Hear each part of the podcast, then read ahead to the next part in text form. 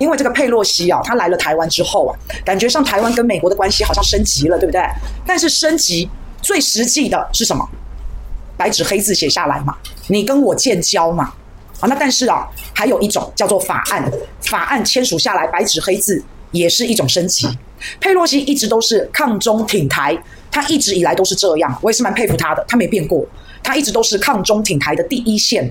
那佩洛西他不是单一个案，其实在美国的国会里面有很多的议员跟佩洛西不同党派的，但是也都是非常讨厌中国大陆，非常仇恨中国大陆，然后非常的力挺台湾。举例来说，共和党啊跟佩洛西不同党派，但是大佬麦康纳、卢比奥这些都跟台湾关系非常的友好。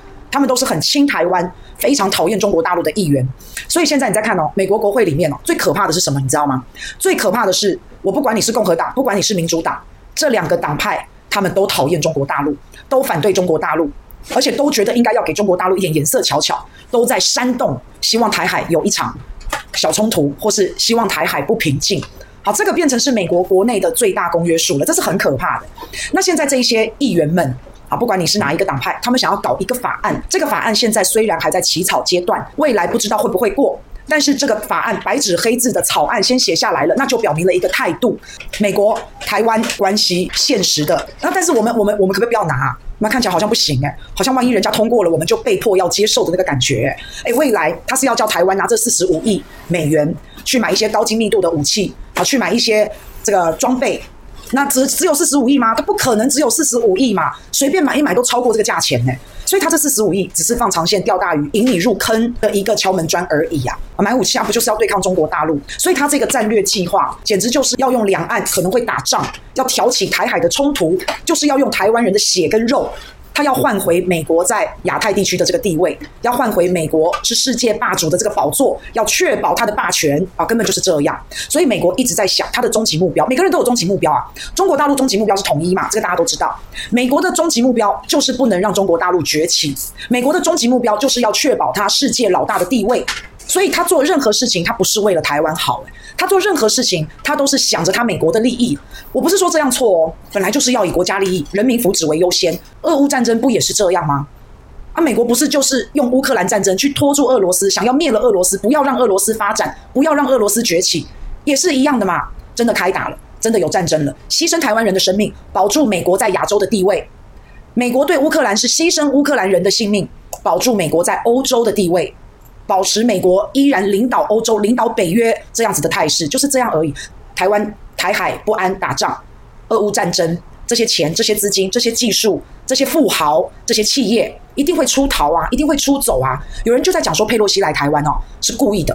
就是要挑衅中国大陆，然后让中国大陆哎，你看啊，台海现在非常的不稳定，非常的不安定。全世界看到台湾的状况是这样，谁还敢来台湾投资？投资一个企业不是说一年两年，不是短期的。投资一个企业，你要在这边设厂，你要在这边建立，对不对？你的企业哎，少说是十年二十年嘛，他的一个计划会是长远的。那谁还敢来台湾投资？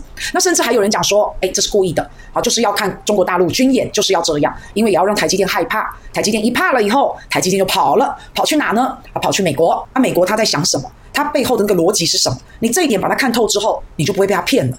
那如果未来真的是这样，美国用这种方式保住他世界霸权的地位，那不好意思啊，就是要牺牲一些小国家，要牺牲小国家的人民，用这些小国家的鲜人民的鲜血，再一次换得美国的伟大。对美国来说，诶和啊，对美国来说很值得啊，对美国来说就是要这么做啊。所以平常美国就叫你军备竞赛，他就叫你赶快买武器，打仗的时候他就让中国人打台湾人。打仗的时候，他就让乌克兰人跟俄罗斯人都同文同种的嘛，都是兄弟，就叫他打起来，顺便毁掉俄罗斯崛起，毁掉中国大陆和平崛起的契机。那美国就在旁边干嘛？坐山观虎斗，坐收渔翁之利。所以就是你看清楚美国背后的一个意图，你拆解了他的意向，他最后他一定非常的希望有一个局部的小范围的一场台海的战争啊。因为美国对乌克兰也是这样。所以就很明显了，你挑起一个有限的小规模的一些冲突，你又不影响到美国，这些区域战争都不会影响到美国，但是又会给美国带来最大的利益。所以你知道了他是这样的想法，他背后的意图是这样。那我跟你讲，他就不可能会停啊！一就是归刚 A 归刚 A 归刚 A，他不可能停嘛，他会一直不断的用尽各种方法、各种手段，一定要去招惹中国大陆，一定要去激怒北京，然后最好大陆啊先动武。然后再借机反击，引发战争动乱，目的就是不要让中国崛起，目的就是阻止中国成为世界老大，目目的就是要保障自己美国的霸权，这个就是他最终目的。中国大陆啊，以前韬光养晦啊，他躲起来自己发展，也不张扬，也不高调，但是现在已经没办法了。这只大象本来躲在树后面，这只大象现在躲躲不了了，被发现了。那当然就有很多人一样嘛，羡慕、妒忌、恨啊，就要出来弄他。尤其是亚洲啊，在未来一定是全世界经济发展的重中之重。中国大陆又是全世界经济发展火车头，美国一定会用各种各种的手段啊，不断的去激怒中国大陆。你看，一下子佩洛西来台湾，一下子台湾政策法，一下子邀请台湾参加民主峰会，一下子美国叫他的小弟小妹出来骂一下中国大陆，挑衅一下中国大陆，放话一下，再来一下子用媒体、用舆论造谣抹黑中国大陆。好，这个这个组合拳，真的啦，这可以玩一辈子啦。你看，像这一次佩洛西飞来台湾哦，第一时间 G7 这七大工业国就发表了一个联合声明，在指责中国大陆片面改变台海现状。可是这个 G7 这几个国家啊，他们就不说是佩洛西先来台湾，是先来挑衅。那他们告诉大家的是，你看中国大陆又在故意挑事了，又说中国大陆包围台湾演习，在台海耀武扬威。那佩洛西先来的，先来挑衅的，他不讲。他的解读就是，你看中国大陆侵略台湾，可能以后会侵略台湾，然后再加上媒体不断的在讲反送中，不断的在讲香港民主自由没了，人权没了，又在讲新疆的议题，又在讲新疆是种族灭绝，这所有的新闻不断的散播，口语、耳语、舆论不断的散播，这世界上大部分的人哦，其实是没有机会好好认识中国大陆的。你不要说世界上的人哦，光在台湾。台湾大部分的人是不了解、不认识中国大陆的，他也没有机会，他就直接被媒体、被舆论就直接带了风向，就莫名其妙的对大陆就会有一种很仇恨的感觉，也没相处过，也不认识，甚至连去都没去过，诶，就会这样。啊，这就是舆论带风向成功。可是不好意思啊，亚洲要成为世界经济的趋势，这件事情已经势不可挡，势如破竹，不可能阻挡的。而且以中国大陆这样发展、这样推进的一个速度，西方世界很快就会抛在脑后了。所以大家必须要遏制中国大陆。可是你现在看他哦，他的一个。目标很明显嘛，他的一个意图也已经被拆解了。那他现在用的方式叫做切香肠啊，就是切香肠，温水煮青蛙。每一次不就是一点一点的在推进吗？每一次不就是一直重复的，然后一点一点有限度的在推进的时候，他就创造了一个新的现实啊。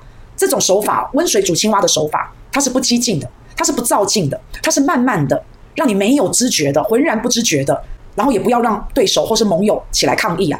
有智慧的人会看得出来，这一群人在搞什么鬼啊？